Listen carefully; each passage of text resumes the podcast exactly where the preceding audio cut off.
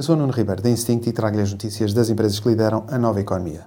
Destas mais recentes inovações e movimentos estratégicos da Disney, Meta, Amazon e Xiaomi.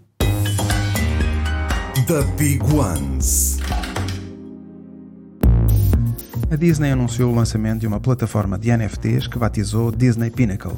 A plataforma vai permitir colecionar e transacionar NFTs inspirados em personagens da Disney, Pixar e Star Wars.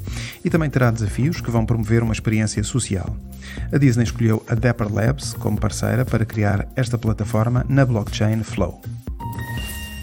À medida que cresce a concorrência do TikTok no e-commerce, a Amazon e a Meta responderam juntando forças numa parceria que permite comprar produtos exibidos em anúncios no Instagram e no Facebook com os dados da conta da Amazon.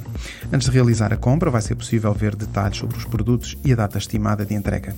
Para que tudo isto seja possível, basta que os utilizadores liguem a conta da Amazon aos seus perfis no Facebook e no Instagram. Esta opção está disponível apenas para já nos Estados Unidos.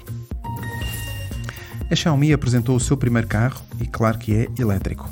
A fabricante de smartphones submeteu um pedido de licença de venda na China, onde foram reveladas imagens e alguns detalhes sobre o carro.